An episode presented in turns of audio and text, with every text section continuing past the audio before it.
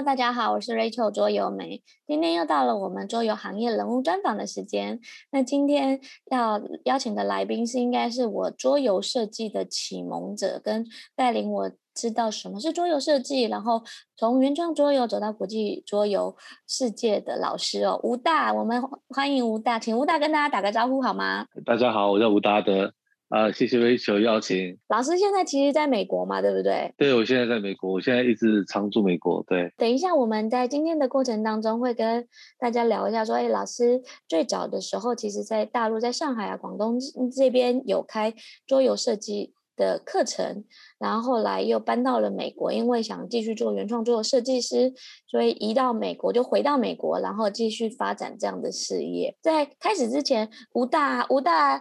有两个名称好了，应该说有三个名称。呃，台湾人会叫他吴达德，对。然后，呃，上海这边的伙伴们会叫他吴大。然后他在那个英文，就是 Facebook 啊，或者是设设计师，国外设计师会叫他达德吴，对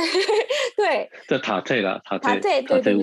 对对对。所以大家会叫他塔特吴。所以呢，老师，你方便跟大家用三个关键词或三个标签来介绍一下你自己，让听的人，因为现在很多听这个节目的人很多，他们其实才可能才进桌游设计，可能三到五年的时间。对于你可能不是太认识，你可以简单介绍一下你的背景吗？嗯，好的，呃，如果是标签的话，我想呃，一个就是桌游原创呃设计师，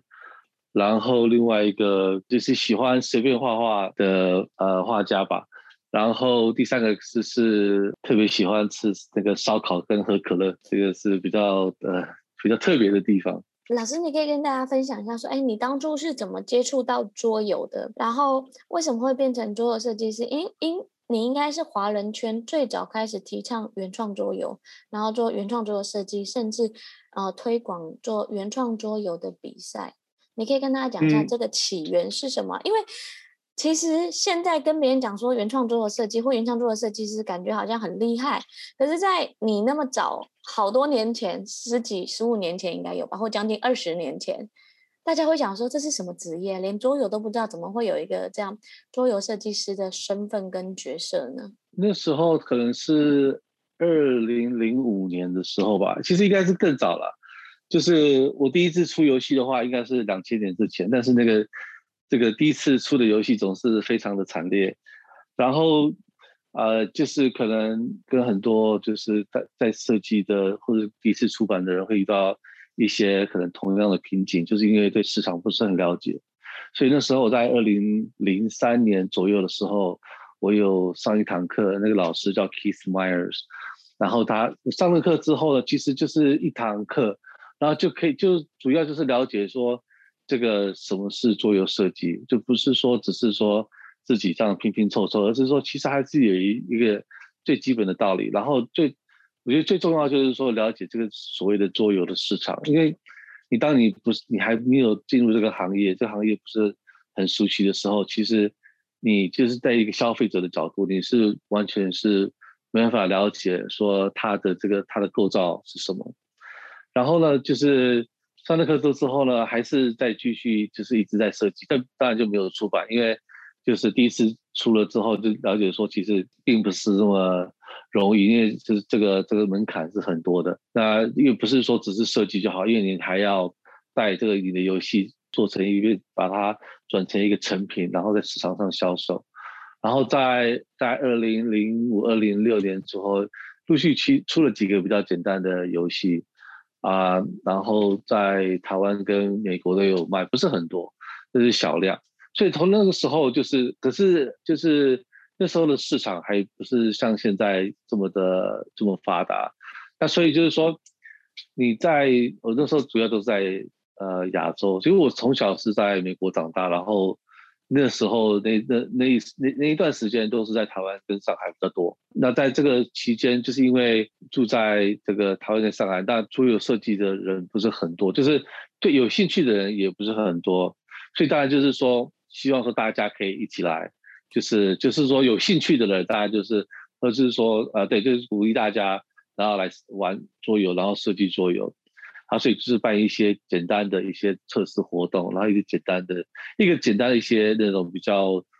呃有有些是呃要做出呃一个测试品的比赛，或者是比较抽象的一个造型，就是创意的比赛都有办。那就主要就是说，大家慢慢的就是能够进入这个这个桌游设计，但那时候还是主要是说这个在这个市场，就是整个桌游市场在亚洲本来就不是这么大。然后大概二零零八年吧，哎，对对对，二零零八年的时候，那那几年慢慢的就是有开始就是比较这个热络，但是玩桌游跟设计桌游还是不太一样啊，所以就是说还是我还是在做这个。比较推广这个桌游设计的跟测试的一些一些活动这样子，那这样子的话，因为我也是，就说如果多一点人会桌游设计，那他们也会测试，这样的话对，其实对我自己也会有帮助，啊，所以大家都会有帮助，所以而且就是对很多人有兴趣的人，也可以帮助他们，就是能够对这一行有多一点的了解，啊，所以就是开始就是。基本上是还是一个蛮大的过程啊，但是蛮蛮久的过程啊。但是就是说桌游其实也算是，我一直觉得它是一个文化产品，所以有时候是急不来，就是需要时间。然后像现在就是已经是大家得几乎家家户户都知道什么是桌游，所以就是在设计方面的话，我想也是就是说也是很多就是出现在出版公司也越来越多，所以这样也感觉很好，就是大家都。呃，开始就是在在做这个方面，所以感觉到就是说自己不是那么孤单，或者是。不是说一个人在做这个这个行业，所以老师刚刚其实说，其实你开始做原创桌游设计跟原创作，其实是第一个是自己对这个感兴趣嘛。再第二个就是，其实在座的人很少，而且你自己也要做游戏的测试，在桌游里面，其实游戏测试是非常重要的一个环节，对不对？不是只是自己有一个想法，然后就想说哦，我满腔的热血就把它制作成产品。其实游戏设计是非常重要的，所以你也开始做。呃，测试的小小的聚会啊，找相关的人来帮你测试游戏啊，然后也鼓励大家开始进行游戏的设计，然后就慢慢变成一个一小群一小群的群体。那想问一下，就是你大学是学什么专业的？怎么会想变成桌游设计师？而且你到现在已经坚持了十多年，对不对？十几年，将近快二十年的时间。我大学啊，是主修是心理学。那其实心理学就是在高中的时候就很有兴趣，因为对这个呃，我主要是读这个这个行为心理学，所以就是多少我觉得跟这个设计作用也会有相关，因为时常在设计作用的时候会想到说，我如何去触动一些人的行为，然后能够让他们就是带入他们的呃思考，能够引发他们的思考或者是他们的行为，所以就我觉得这个多多少少还是会有一些有相关。那就是最主要可能还是设计这方面嘛，因为从小就是从小就喜欢这个设计有的没有的东西，所以会常常想说会会想去改变或者是呃改善或者是设计，就是周边的周遭的周边的一些事物。那但是发现说这个桌游是一个唯一的产品，可以让我能够从头到尾就是去。呃，塑造，然后自己去定它的主题，然后把它做成一个产品，就好像当然不是，当然跟电影是不太一样，就是只是说你可以把一个一个想法，一个 idea，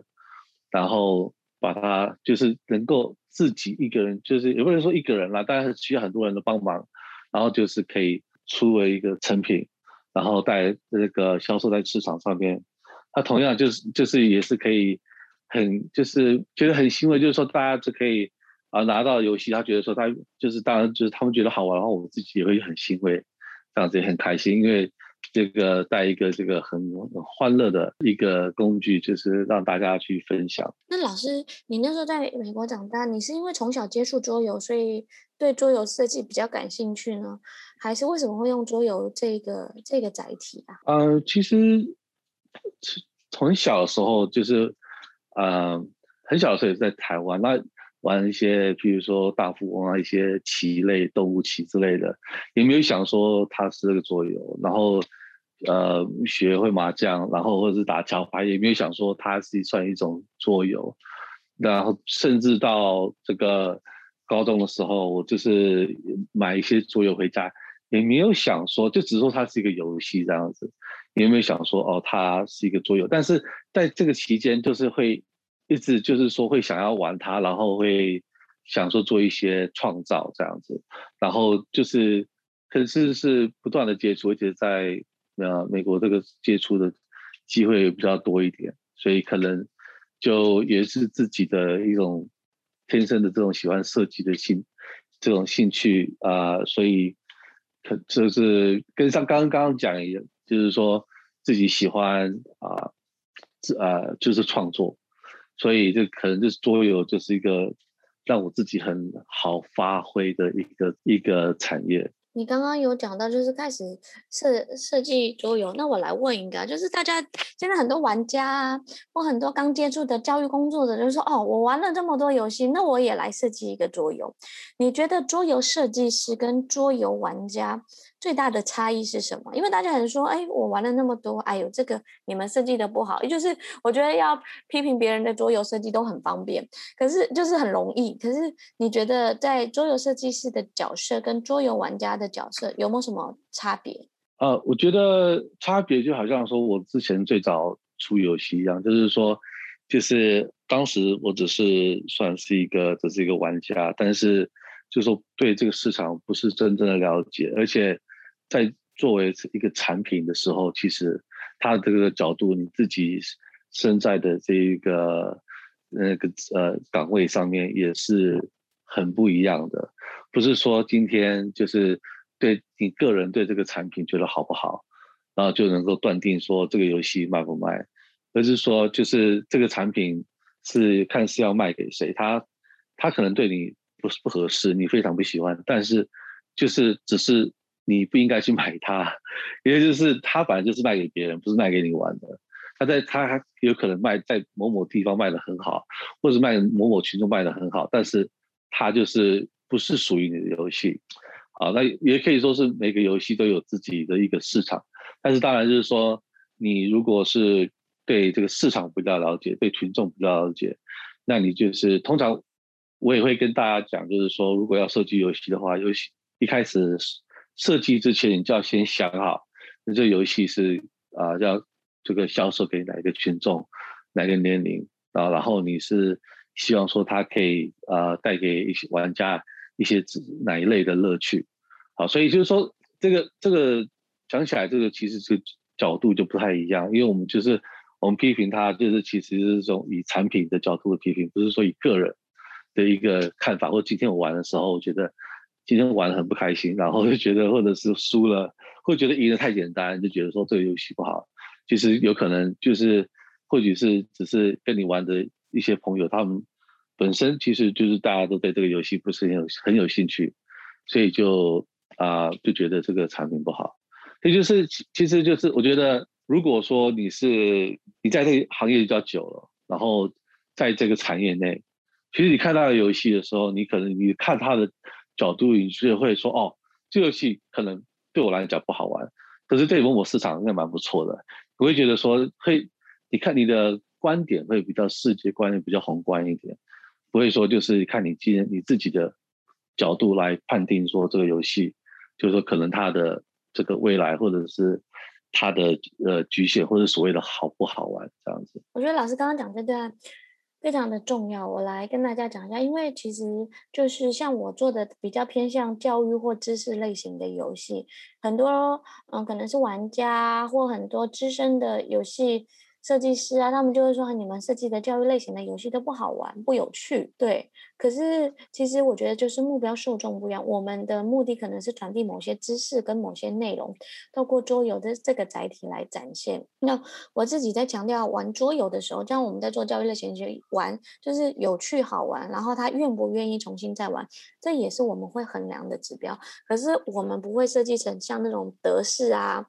游戏啊，这样昨天我才跟在跟客客户开会，客户就跟我说，可不可以不要一打开那个 setting 啊，摆设啊，要花十几分钟的那一种，因为我们上课时间不够。虽然看起来很豪华、很厉害，拍照很好看，可是问题是对我们来讲，摆完之后就没有时间好好上课。所以我觉得老师刚刚前面讲，就是你要了解你的目标客户是什么。再来，第二个就是你的客户不一样，需求会有点不一样。那不能用你自己的喜好来看待每一款桌游，因为我其实这几年就是在带领很多游戏的时候，我有也有开师资班嘛，我就常常看到，哎，每一个学员来上我的课的时候，他他们都会带一套他自己很喜欢的游戏，我就发现就是青菜啊、萝卜啊，就是每个人的爱好 不一样，不然怎么会有那么多那个不同的出版社？留留下来，或者有这种这那么多不同出版的作品，可能有历史类型啊，主题类型啊，或者是哎，就是得得册的类型，或者是那种议题类型啊，或者是道具类型。其实我觉得，真的就是你只要想清楚，你这个游戏是设计给谁，他们满意就好，不需要百分之九成或全世界的人都认可。对，是，对，是真的是这样子。因为我是觉得说，就是在美国。测试我在国外测试的时候，我觉得这个我比较容易找到呃对象，就是说测试对象，就是说你你的游戏甚至是需要，你觉得你是一个大众游戏的话，你应该找一些就是大众游戏，就是在呃测试大众游戏或者喜欢玩大众游戏，会对大众游戏了解的一些啊、一些玩家或者是一些设计师讨论。当然就是说。啊、就是举个例好了，就是说，我有时我有时候设计游戏的时候，我会我我一定会带到很多不同的团体测试。有些呢就是比较硬的玩家，有些人是比较他们就是玩就是比较轻快的简单的小游戏都有。但是就是说，你会我自己就知道说，我今天这个带这个某某的这个呃团体会会应该会遇到哪一些批评这样子。但是有时候。他们的批评还是会给我一些反馈，就是说我的游戏是不是漏了什么，或或者是需要增加什么。他当然就是说，变得说我可以在这么多群体，就是很轻快或者是比较重的群体之下，然后再去做一些衡量。也就是说，你自己设计师本身就是也是要分清楚，说你今天带去的这个群体，它是哪一类的，然后你觉得你有啊，你大概会收到哪一类的这个反馈。其实这个也是很重要，那就是在国外这个比较容易找，因为就是啊、玩，必须在国外玩的人还是比较多一点。那这个帮你测试游戏的人，就是也比较这个也是比较就团体多，也比较好找，就是你你需要的这个类型。那我的设计的游戏也比较广一点，就是就是有些就是比较动脑，有些就是比较轻快。然后我现在在。呃，开发一个就是博弈类的桌游，所以这个博弈类游就是其实它是一个蛮另类的这个桌游游戏，但就是说我会知道说，就是我像我今天呃昨天跟今天有做测试，但是两个不同的团体，然后两个不同的团体的话，他们给的意见也可能都不太一样。那今天就是一个测试团的团，那个测设计师的团，所以他们就是会有一些会觉得他们会。不懂这是这是一个什么游戏？因为博弈基本上来讲就是很多运气，但是就是这个这个游戏其实他感觉是运气，但是其实它的几率跟感还是蛮多的。那其实我也跟他们讲，就是说在玩这个游戏的时候，不是说你要有时候，所以这个有时候游戏跟心理学是有关系的。就是今天不是说要让你一个游戏能够如何算又如何计算，而是说当你。得到一个东西的时候呢，你能不能够给你的在玩游戏的人带一个很开心的一个欢乐的感？譬如说，我跟他们举例，就是说，其实我我押中某某东西，然后我押中我就很开心，对，然后就是说这种感觉，就是说你今天要带给玩家是是说，因为他他终于他他可以用他不用计算机，他就可以把很难很难的很多需要计算的东西，然后他都计算在心里，然后他可以走出这一步，然后就是。这个这个呃呃，就是得到很多资源等等，或者是说他可以在这个游戏中得到很多欢乐，好，所以就说这个还是就是说看自己啊、设计师自己要去想说，你今天你这游戏是要做给谁，然后你给他们的呃一个所谓的快感或者是欢乐感、成就感啊是什么？那也就是说你要也要找，就是说能够帮你给你一个。比较合适回馈的一个团体，帮你测试这些游戏。所以就是还蛮，这个还是蛮重要的。老师刚刚讲的也很重要，就是我记得我有一次在跟老师聊天的时候，我就说，哎，其实桌游设计师要出去做游戏测试的时候啊，要挑选人跟对象，不是来，要不然其实如果没有当过原创桌的设计师，就找自己的好，但一定大家都先找自己的好朋友测试嘛，或常常跟自己玩的测试。可是因为每个人的喜好不同，所以会给你回复不同，可能就会遭受到打击。而是你要找清楚你的。目标客户是谁？像我记得我之前在采访 RK，就是国外的做设计师的时候，他就跟我说，当他在设计儿童游戏的时候，他会去直接给儿童设给心理专家老师或者是幼教的背景测。可是当他在设计成年人游戏的时候，他就会找成年游戏的玩家，然后来做测试。其实，在设计不同的产品的时候，你有一个固定的游戏测试群。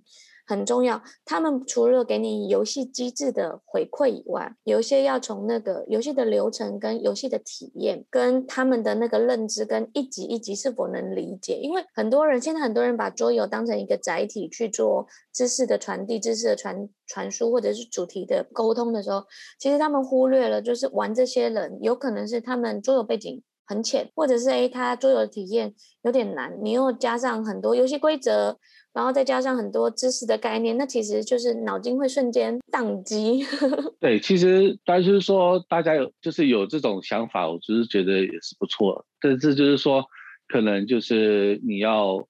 呃，就是要从游戏中去呃传输的或者表达的，然后让人家能够呃受这个有受益的，这个是应该要胜过于就是说他们花时间去理解你的游戏的玩法。然后和如何玩这游戏还要多，就是说，如果说你是呃给小朋友或者是给比较年纪比较大的人，大大就是要传递一些讯息的时候，应该是让他们觉得说，哦，他们很轻快的、很容易的得到这个讯息，他也很开心，而不是说他们需要花很多时间去了解你的游戏，从你的游戏里面就是要去体验出啊、或者是啊、就是。啊、还要再多一层的这个呃心思去体验，这样的话就当然是就觉得说比较没有这么直接。当然就是如果你的游戏是专门是做这一类的这样子，对，那有一些就是如果说能够做的比较直接、比较轻快，其实就是呃简洁，然后就能够传达讯息的话，那是最好。然后就是就在当然这个制作上面也很也很重要，就是说拿到之后就会喜欢，然后就。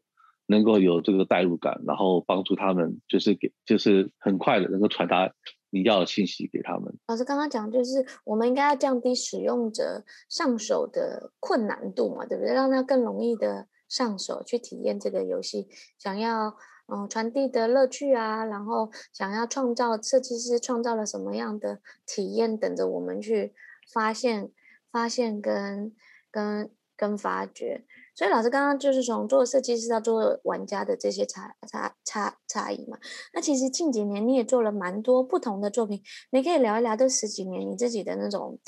创作历程吗？嗯，有有没有一些什么改改变呢、啊？其实如果是改变的话，应该是呃在于市场吧。就是说我等于是我休息了几年，大概从二零一七呃一八。又呃重新开始，就是再出版，但之间都一直有在设计游戏，然后就是会想就是做就是会做一些策一些计划，然后譬如说可能其实我现在就是有做一些不同，也是做很多不同的尝试呃，比如说就做一些呃猫类的游戏，然后所以现在变成就是我现在我的猫类有两个系列，一个就是猫咪救援的系列，跟一个猫咪速读的系列。就这两个游戏，就是呃两个猫咪的系列的游戏，然后另外就是有一些等于是家庭游戏的系列啊、然后就是有一些大游戏。大游戏的话呢，我就是呃呃就是就没有那么频繁的做，因为简单来说就是说，你当然是可以去做大游戏，但是大游戏的话，你真的要做到好，然后说明书写得好，然后这个呃。就是你自己又有时间的话，其实就算你自己有时间，也是要花很多资源。那但就是说，在你去对这个经营这个市场的时候，啊、你其实一款游戏是不够的，你必须要一直出游戏，你不能说三年出一款游戏。好，所以你就是一定要出。当然，就是说你运气好的话，你可以出扩充。但是你这个，如果是你打市场的话，你可能用中小游戏的话，当然是小游戏是最好。但是，对，就不是，但是就是说，像我就是啊、因为我觉得我资源有限，然后我就是会出蛮多小游戏。然后小游戏的话啊、会从中挑一些比较能够有长期、能够长期、长期运作的，然后会就是多多宣传、多印，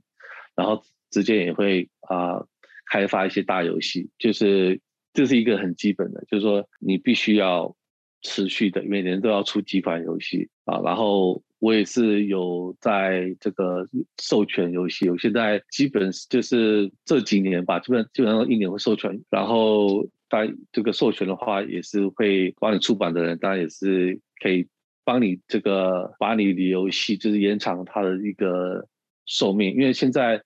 游戏很多，所以你的游戏可能刚卖、刚开始卖，可能不到半年或几个月，可能就没有人买了。那就是，所以就是说，除非你是常常跑展，那不然的话，你就是如果有机会是授权，可以让你的游戏一款游戏能够它的这个呃寿命可以延长。但你这个同一款游戏，你可以卖的越久的话，其实它的价价值就会提高。对你自己这个一个市场的这个策略和这个销售，还是这个销售跟这个市场的策略也是会有帮助。所以这个最主要还是这个在这个上面，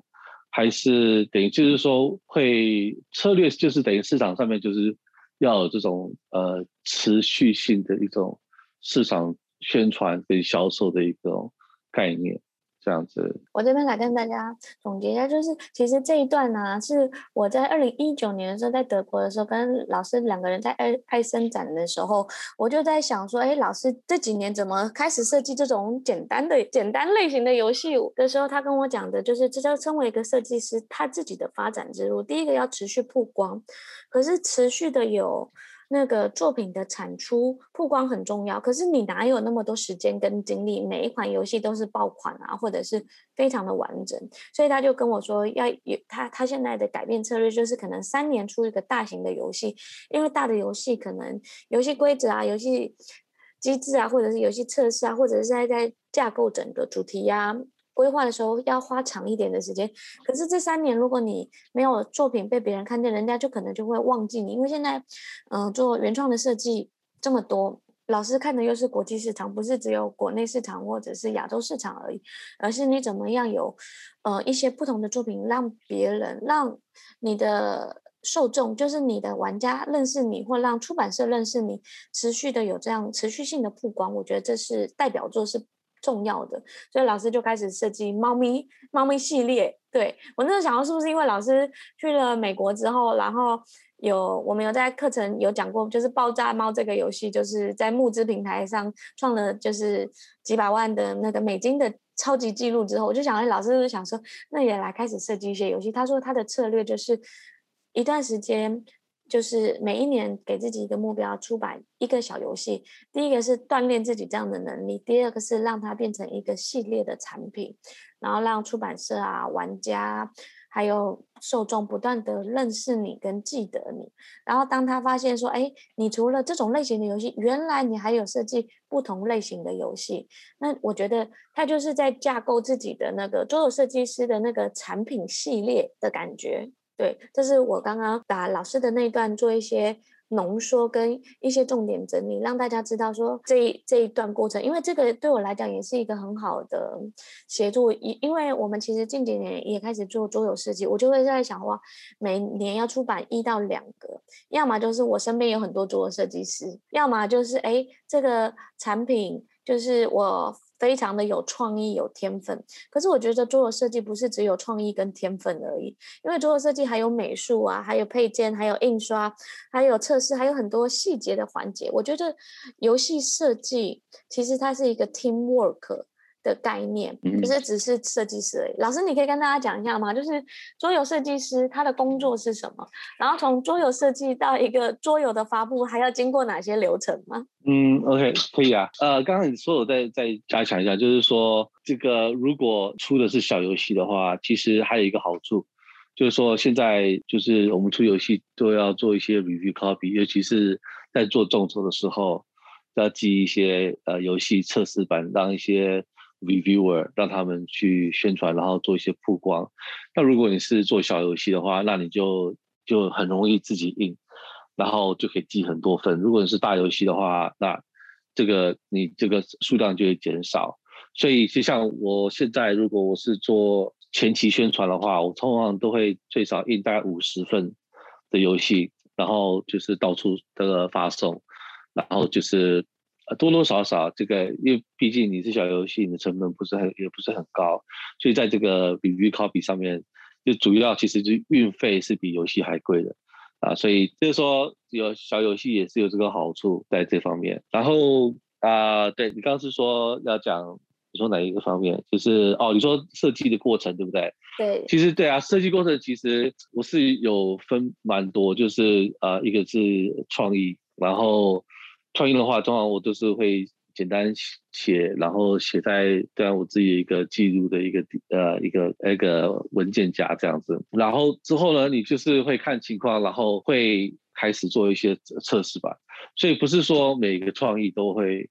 做一个测试版，就是就是像我也会尽量少做，因为就是想法会太多。像我去年大概就二十多个。但是最最终呃做成游戏大概可能就是一两好了，所以就是说你必须要自己去筛选，然后当然是要有时候要做出一个简单的测试版。那测试版的话，有时候也不一定要做做全，你只是做一个一个基本的一个架构，然后如能够就是跑跑一两回，然后了解说你自己可以了解说，哎，这个游戏到底有没有有没有前途，有没有？得这个能够得到到达你要想要它的一个呃效果，然后你会再开始做一些不同的这个测试，跟一些往线上测试，然后看这个线下测试。那这这这个只是还还是初步，因为之后你还要写这个说明书。通常我说明书我都是写英文，然后最最后面就是快要到最后最后面就是准备要做 Kickstarter，上 Kickstarter 之前会给人家做修改。然后在这个送 review copy 之前也会修改好，然后当然你还很多，就是他找一些人帮你翻译，那所以我也尽量翻译到不同的语言，然后寄给很多不同的 reviewer。但是这个之前你还是要有美术，对不对？当你也是要跟呃美术配合配。那我是刚好就是说我可以自己做制作啊，就是平面这样子。如果你自己没有做平面的话，那你就是要请人做这个。这个其实真的很重要，就是说，在这个平面也可以，就是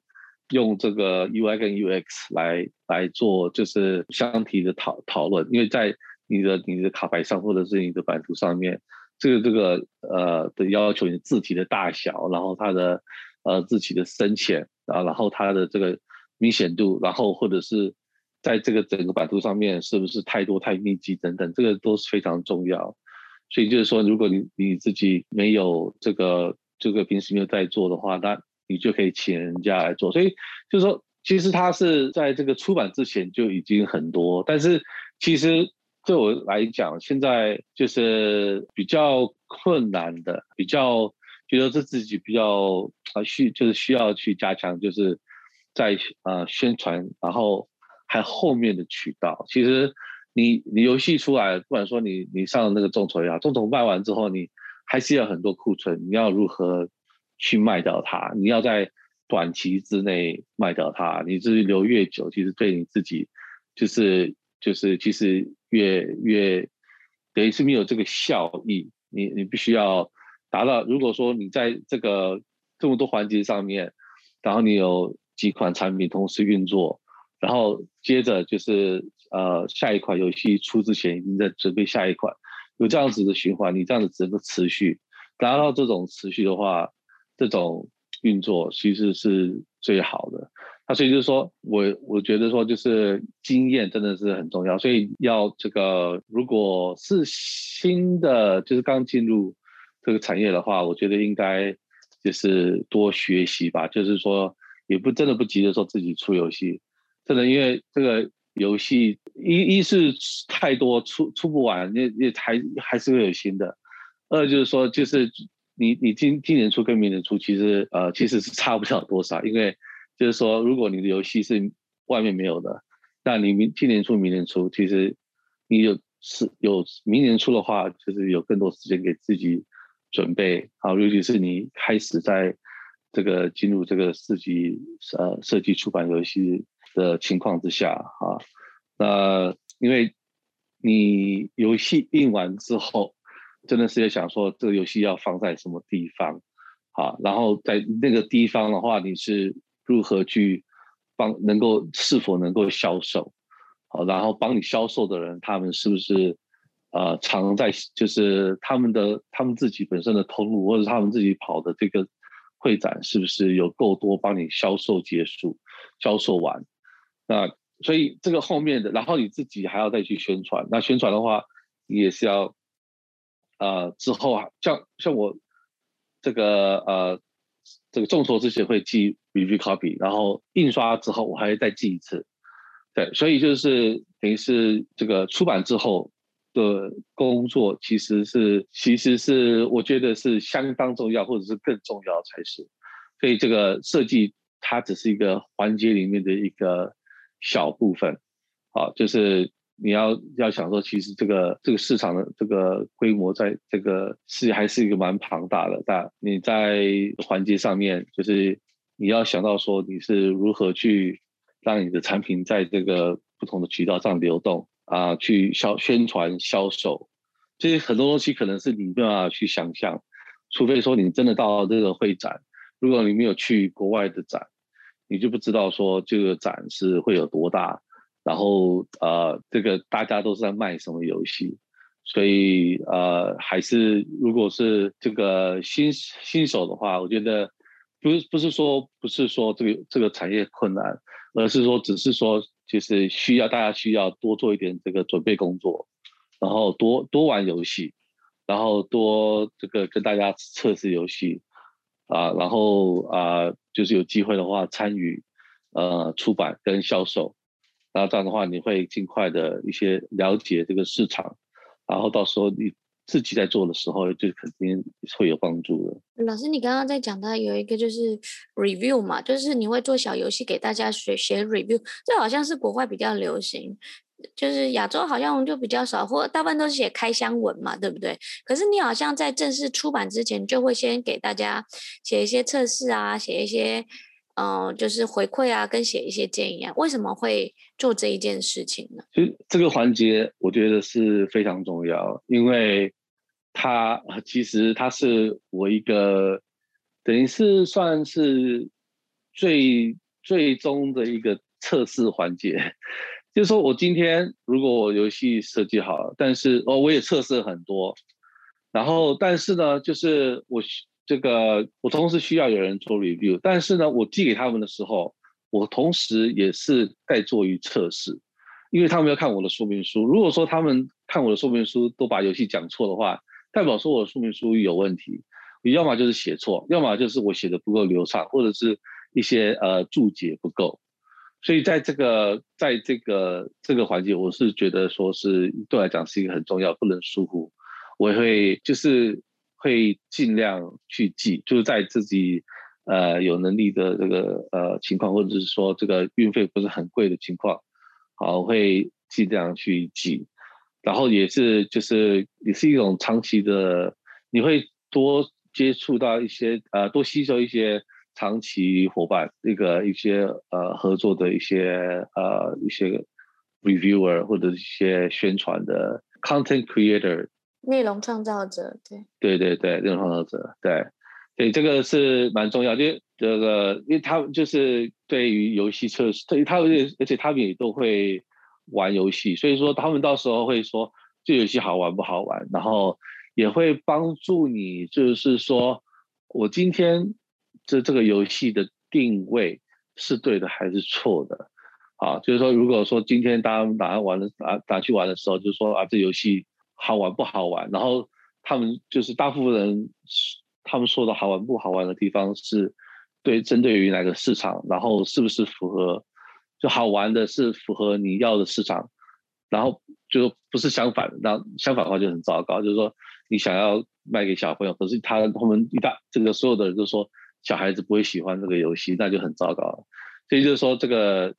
这这一批 review copy 是非常重要的工具，因为其实每个 reviewer 就是他们这些内容创作者都有他们自己的粉丝嘛，同时其实也是在做一个 marketing 市场的预热跟市场的先先行销，对不对？对，因为我会在例如说我自己的 Facebook 或者是在 Facebook 的一些 review 的群体里面，就是发文，然后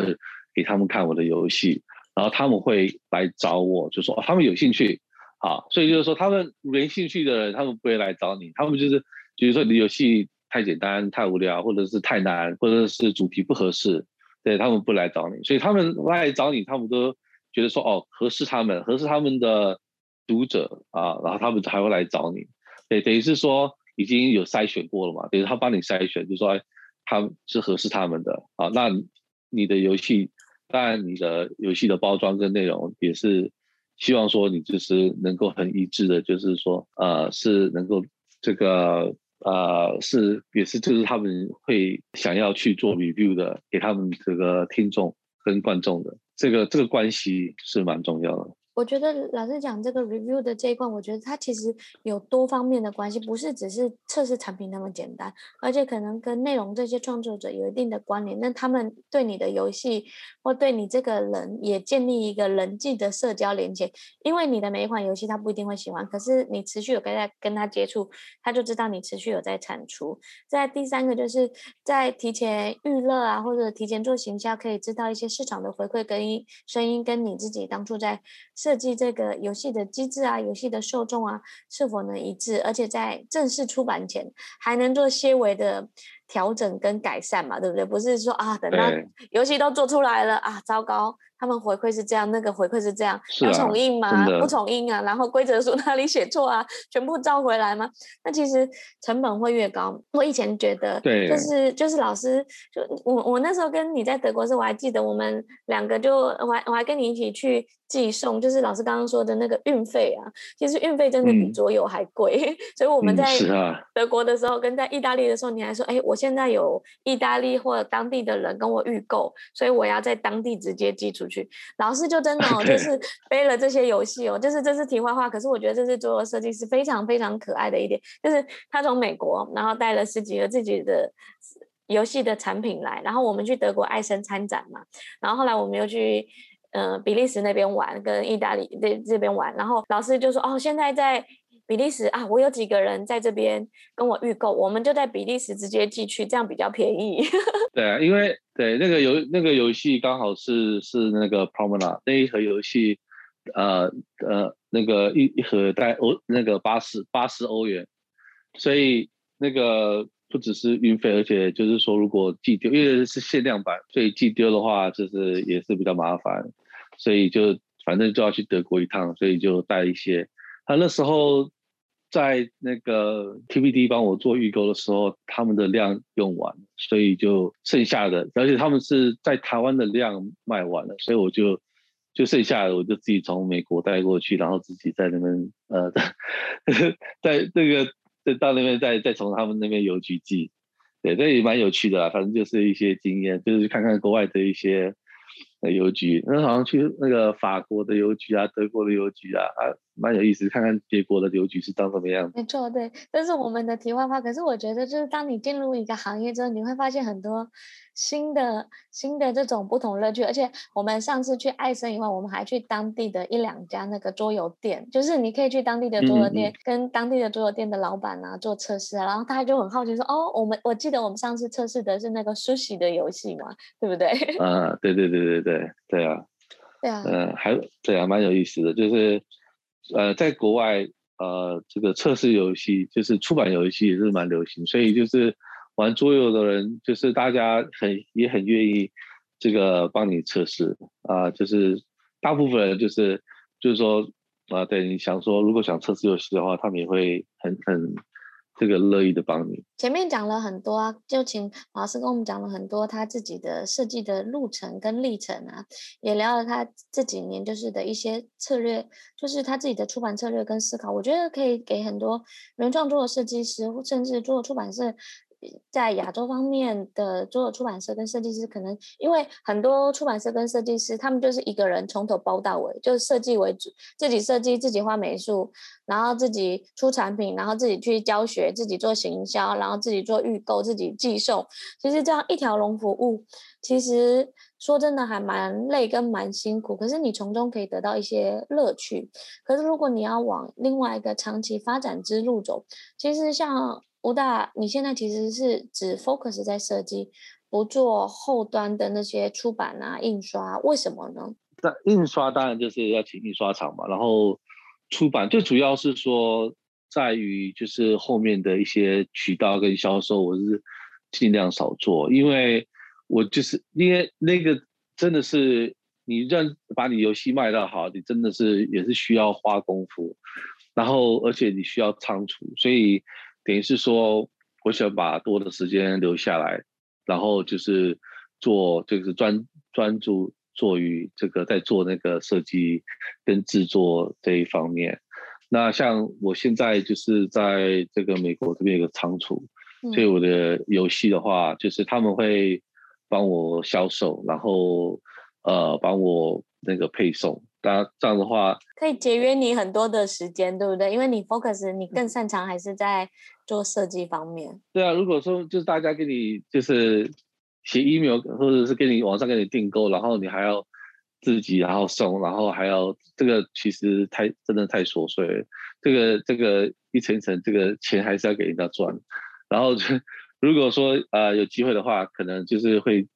在啊，陆续在别的地方会再增加这个仓储这样子，所以就慢慢的累积吧。就是说，没有说没有人叫你说你这个半年一年一定要做做到好，就是你你能够做多少你就去做。然后就是如果呃就是能够慢慢的这个开发的地区，你就慢慢开发。然后大概就是像我主要的市场还是在美国，所以我现在还是呃。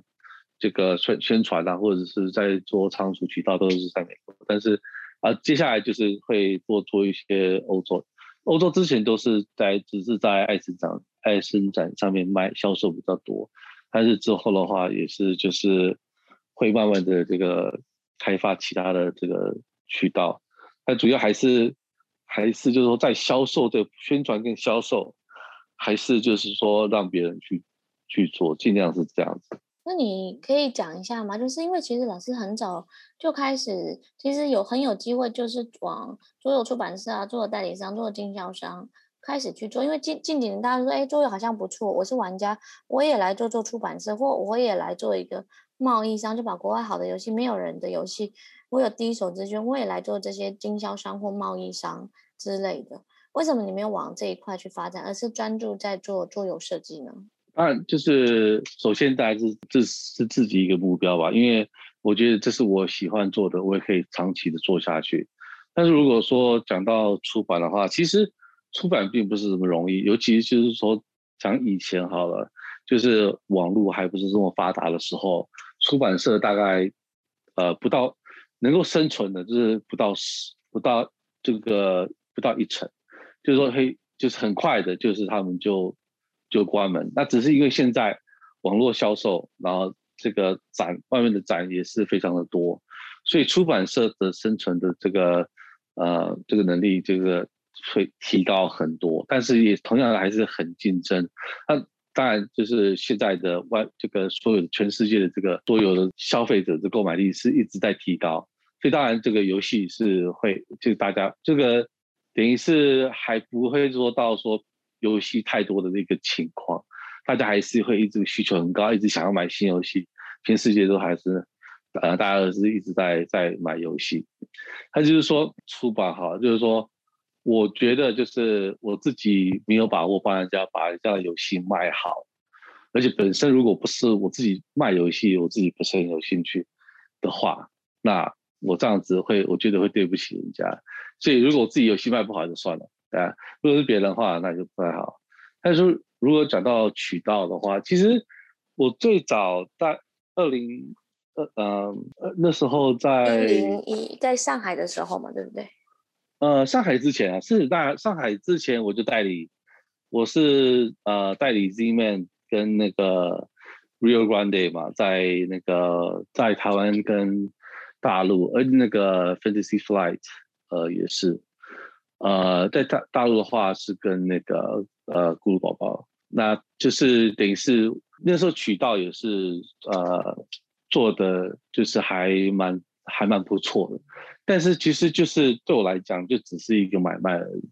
呃，毕竟就是就是帮人家卖游戏，就是等于是说拿游戏进来卖出去，嗯，那对对，就是就是对，这就是说在就这个事这个情况之下，我觉得就是没有办法花时间在做这个设计，啊，所以就是后来是觉得说，我还是我宁可就是。呃，多花一点时间，等于是说，就是会比较会比较有时间做自己比较擅长跟比较专注的事情，对吧？对对对对啊，是啊，对，所以还是坚持就是做，主要还是在这个设计上面多花点时间。而且我觉得就是设计对我来讲是一种啊、呃，是一种研究。我很喜欢就是呃设计不同的游戏，然后去。去尝试吧，尝试就是说尝试一些人的体验跟一些就是一些玩法跟想法，对，所以就是一种啊，还这个有趣的创造体验。对啊，对啊，这个是 对，最终还是就是这样，就是满足自己的好奇心。你可以讲一下，就是猫咪那个系列，猫咪数独啊，它其实就是一般的数独，国外玩数独很流行，就是。九宫格乘九宫格，或者是方形的。你的猫咪数独是变体的数独。然后我记得你上次有跟我说，哎，美国的有一些机构啊，他们把它拿去做一些小孩的教育或什么的。你可以跟大家讲一下，说，哎，你本来设定的这个游戏是给谁玩？没想到有人拿来做不同的运用。呃，其实那时候我也没有想那么多，就是其实就是一个，就是对数独有兴趣的，就只是卖给对数独有兴趣的人来玩。呃，而且它这个这个游戏是比较奇怪的，我自己都觉得很奇怪的游戏，因为就好像说，呃，有个游戏叫 The Mind，就是呃大家都盲出这样子，然后对，可是而且一出来的时候，很多人都批评说这不是游戏，因为都是盲出这样子。但是就是说，对手于是说这种这个就像这个猫咪速度，啊、呃，但就是说它因为这个游戏是很不一样，但是就是说，如果是如果是用就是传统的速度来比较起来的话，就是我觉得它就是应该就是会比较好吧，因为它的变化比较多，而且它是有一个等于是有一个呃，就是等于是说有一个分数的计算的方式，而且可以很多人一起在玩这样子，当然自己玩也可以。好，然后当时也没有也没有说特别想说之后会有怎么样子的呃，就是。某某某市场，就是这这到时候会迈入哪一个市场？但是我后来发现说，其实就是说，也就是我想，就是喜欢速度的人就会喜欢，那喜欢传统速度的人，他们会觉得说，啊，这是一个比较新的一个玩法，而且它，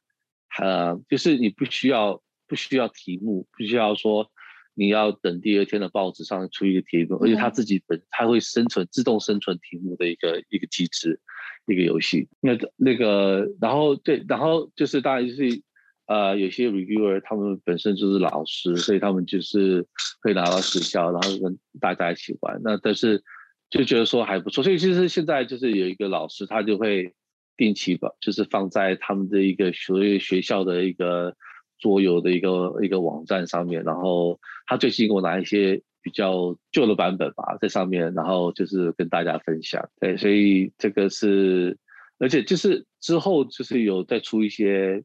别的版本，然后今年暑假有一个新的版本，是一个卡牌的版本，但是一个全单人的，那但是也是会更加会觉得说是结合这种比较得失的一种计分的方式，但是同样还是一个保存在一个呃一种有这个。呃速读的一个很基本的这种它的。它的规则跟它的理念。那聊到最后，老师可以跟大家讲一下，因为你台湾啊、大陆啊，然后美国都有待过，爱生的市场也非常的熟悉啊。你可以跟大家聊一下，就是这几年你看到的市场前景的发展跟趋势吗？就是每个不同的国家。其实大陆我很久没有去了，所以我也不太清楚说现在怎么是什么情况。但我大致就是说我我所知道我看到的，就是觉得说国内就是发展的蛮好的，然后就是。其实台湾也是一样啊，就是说，呃，在众筹方面，对，就是也是，当然是有好有坏，但是基本上还是一直在这个市场，一直一直在扩大，然后在在这个在这个产业链上面，就是说也是感觉有越越来越细分这样子的，然后也有自己的一些各地都有这自己的新游戏出来，我觉得这样蛮好，不管说。这游戏是好还是坏？因为如果这个是游戏是需要加强的话，其实就只是一个大家有一个一个让大家有一个机会去学习，然后去改善它，然后就是反正就是如果做的不好就继续努力，其实也没有什么。总之就是说，因为因为当然亚洲是比较就是等于是比较后期呃才开始、呃、发展的比这个欧洲市场还慢。但是就是说，台湾地方小，所以这个游戏的出来的量跟它的销售的数量，其实都已经还蛮高、蛮好，就是蛮多的。那大陆我是不知道，但是我觉得说，在每一区有每一区的这个游戏的需求，所以就是、呃，如果在台湾就是或者国内卖的好，如果说你要到任何一区去销售的时候，就是可能就是。要多研多了解一下这个不同地方的一些市场，还有他们的呃美术啊，如果就是等于是要在对对外销售的话，对，那我觉得整个整个地整个不管说是。啊、呃，任何地方，譬如说，甚甚至那个东南亚也是，就是感觉越来越多不同的东南亚的国家，这种看看到他们的一些消息，一些一些出新的出版社，对啊，而且感觉新加坡对很多作品啊，蛮不错的。对，而且我觉得新加坡还真的蛮强的。我觉得他们虽然他们是 地方更小，但是他们玩的桌游的人也真的是蛮多，就好像香港。但是我觉得他们的这个。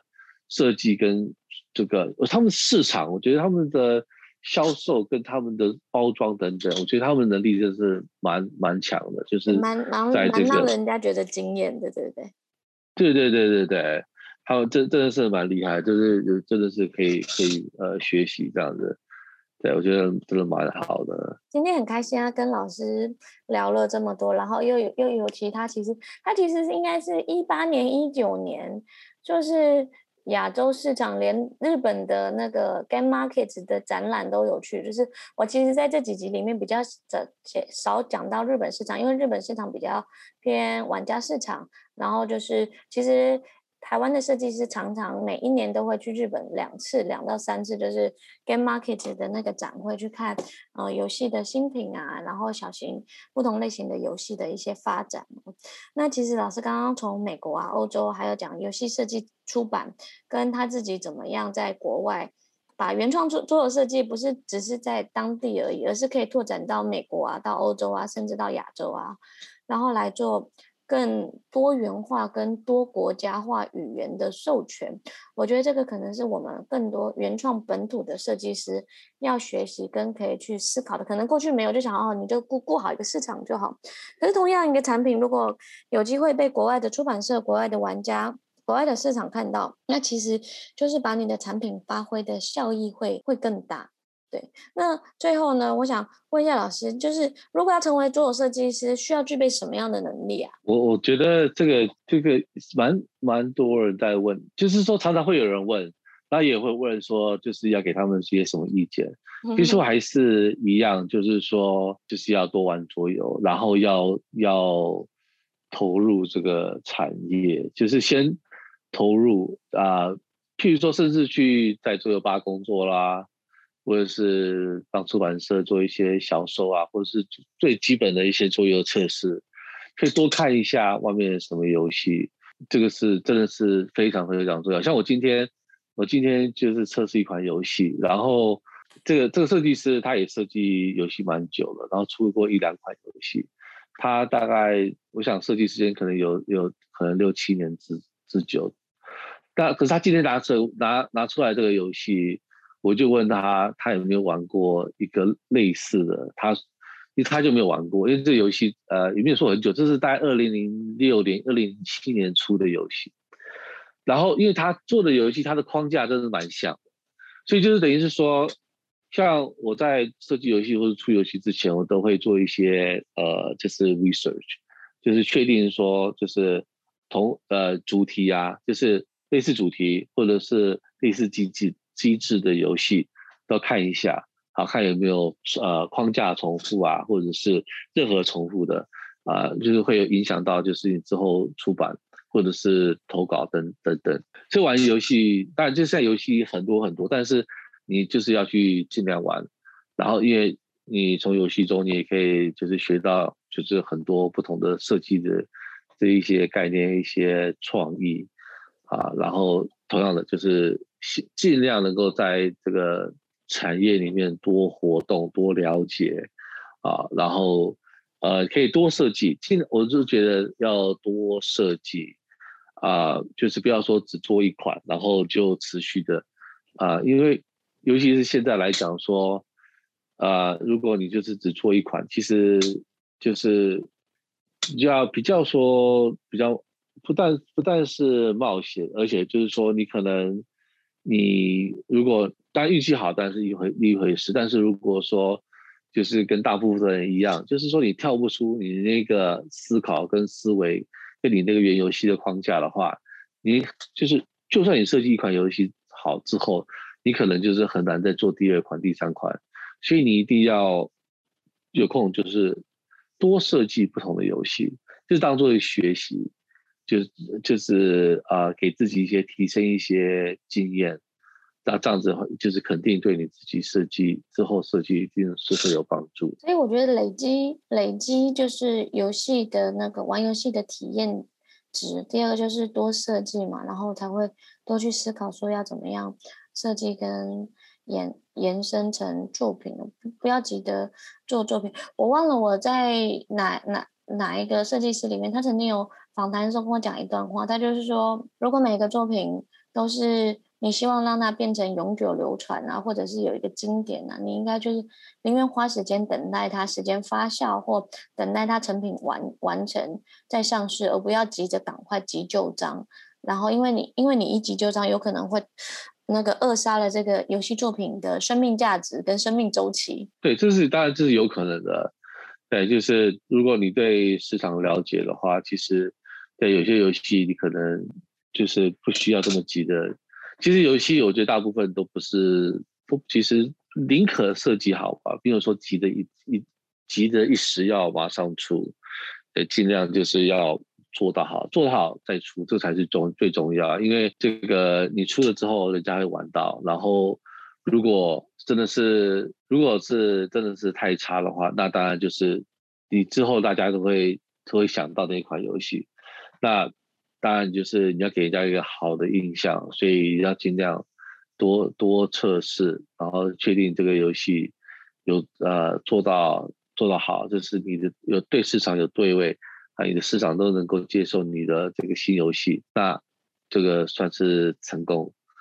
啊。对，所以就是不要这个急的一时这样子。老师，最后你可以来分用一句话来总结桌游对你来讲是什么呢？它，我觉得对大家来讲，就是一个对人来讲，就是它是一个是一个文化产品。但对我来讲，就是当然它也是文化产品，但是就是说，我觉得可以跟大家分享欢乐的一个一个工具吧。对，就是能够，因为为什么这么说？就是说我从桌游上面，我认识很多人。啊，比如说你啦，然后乔尔才有很多很多朋友，对不对？不管说是产业内或者是消费者，这个是一个很开心的产一个一个产品，可以就是把大家连在一起，而且可以就是很开心的一起这个分享的一个一个工具。我觉得这是一个呃，这是我觉得它是一个可以算是一个这样的定义吧。那你可以介绍一款你自己喜欢的游戏吗？就是推荐推荐给大家的，对你自己喜欢自己喜欢的，对啊，对，我突然突然当我现在因为以前有以前有一个就是怎么讲，就是说会大家跟大家提的，我喜欢哪几款，嗯，呃，但是就是因为其实很久也都没有机会玩到他们，所以不能说。现在是我最喜欢，但是以前我就会说我喜欢，譬如说 Power Grid 啦，就是电那个电力公司，电力公司，然后我喜欢这个老 Harv，然后我也喜欢 Alhambra，呃，就是游戏就是我会拿出来，呃，就是我会喜欢也喜欢教人家，然后那个 Genoa 这个热内亚商人，呃，这些游戏其实也我觉得也都，呃，就是也是蛮好的一些入门游戏，然后有些也是。呃，也不是只是入门，而且有些也是算一些策略游戏。现在的话，其实我也不知道，因为主要就是看我朋友他们喜欢玩什么游戏，我就玩。呃，所以也没有说现在一时我想不起来有什么让我觉得特别想要，会想要特别喜欢的。OK，所以就像你你讲的，还是那些经典经典类型的游戏为核心嘛，对不对？对对，就是其实就是如果对啊，就是如果说那些游戏就是如果你想要玩的话，我都会很乐意玩。对，这个这这一类的这一些游戏，对，所以现在的话，其实新游戏现在暂时也想不出来。对，但是就不是说没有好游戏，要好游戏真的很多，但是自己就是比较就是还是喜欢一些一些比较传统的一些游戏吧。经典游戏。那最后呢，问一下，说你接下来后面的一些发展之路是是怎么样呢？今年还会出几个作品啊？或者去年疫情的关系没有去展览啊？那今年展览什么之类有什么样的计划吗？嗯，对，所以去年最后这个呃唱众众筹的游戏是马克龙嘛？这马克龙呃应该暑假会印好，然后今年那个众筹的话，应该就是三款会同时上。那个 Kickstarter，那这一款是单一个是单人游戏，就是刚刚说的，就是那个猫咪数独的一个那个猫咪的卡牌数独游戏，叫做 Pier One，嗯，然后一个两人的一个算是麻将练体吧，就是以前早期的天子雀，啊、呃，这个我呃现在这个游戏的名字叫做 Boba Mahjong，嗯，然后第三个就是呃 One Two Three Cheese。呃，就是比较那个手牌管理游戏，这个算是简单操作，但是就是有一些手牌管理的一些策略。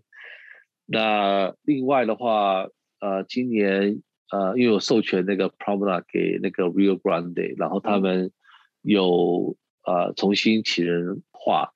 呃，请五个新的那五个插画师。嗯，呃，然后重新出版，然后所以今年应该是暑假结束，秋天的时候会出，那名字叫做 Art Deco。那呃，对，那接下来的话就是看情况，但是我基本上就是会固定，大概可能就是每年都会有一个猫咪游戏啦。嗯，然后其他的话就是一直有几个在想，但是看最后呃自己的时间。然后看当时的其他产品的这个一个销售，因为像那个这个 Promenade 就是现在出的那个 Rio Grande 要出的那个 Art Deco，它是算是那个卡牌构筑游戏嘛，是那个 Deck Builder，然后它是一个算是经济游戏，所以我之后就是这一这一类这一个类型的，我下一个如果要出的话，应该是会。会出杜鹃花，就是、嗯、呃一些拍卖的这个类型的，就是对，就是也是口牌手牌呃构筑，就是二那个 deck building，然后加上一些呃经济的机制，然后经那个经济模型，然后还有那个拍卖的机制在里面啊、呃，所以就是我我会尽量就是就是把呃自己的游戏就是会连接在一起。尤其是像这这个刚刚说的要出的这个三个 Kickstarter 的游戏，就是全部跟吃的有关，呃，全部都是对，所以就是我之后就是也会就是说会尽量会出像那个有一个 Sushi-san 的游戏也是跟吃的，就是所以就是你这样子做，就是可能大家除了记得你的游戏之外，也可能喜欢吃的玩吃类的游吃游吃东西的这个这那个类的游戏，呃，饮食类的游戏，他们就是或许就是你再出的话，他们也可能会有兴趣，所以这样子的话都会帮助你在这个呃宣传或者和销售这样子。所以就是我会呃这样子去联想。我觉得老师就是在让我在做设计师之路或者是产品发展之路有一些新的想法。就是你看刚刚听到最后有没有发现，老师能做的系列有非常的多，像财经类型啊、拍卖类型这种，好像就是传统那种德式机制。只要是这种类型的游戏机制，其实都有一定的受众跟一定的市场玩家。然后第二个是舒适啊、猫咪啊，他们可能不是那种核心的。玩家，可可是对于这个主题、这个内容，或者是他比较吸睛，他就会想说：哎，原来这个也可以设计成游戏，简单容易上手，那我也来试一试，玩一玩。我觉得就是。那是也是我今天为什么想要请吴大来跟大家聊的，就是我觉得原创桌游啊，或者是设计师啊，或者是出版社啊，其实自己在架构跟建构自己的产品的时候，可以多有一些策略性的思考，而不是哎看了一个想一个，看了一个想一个，好像哎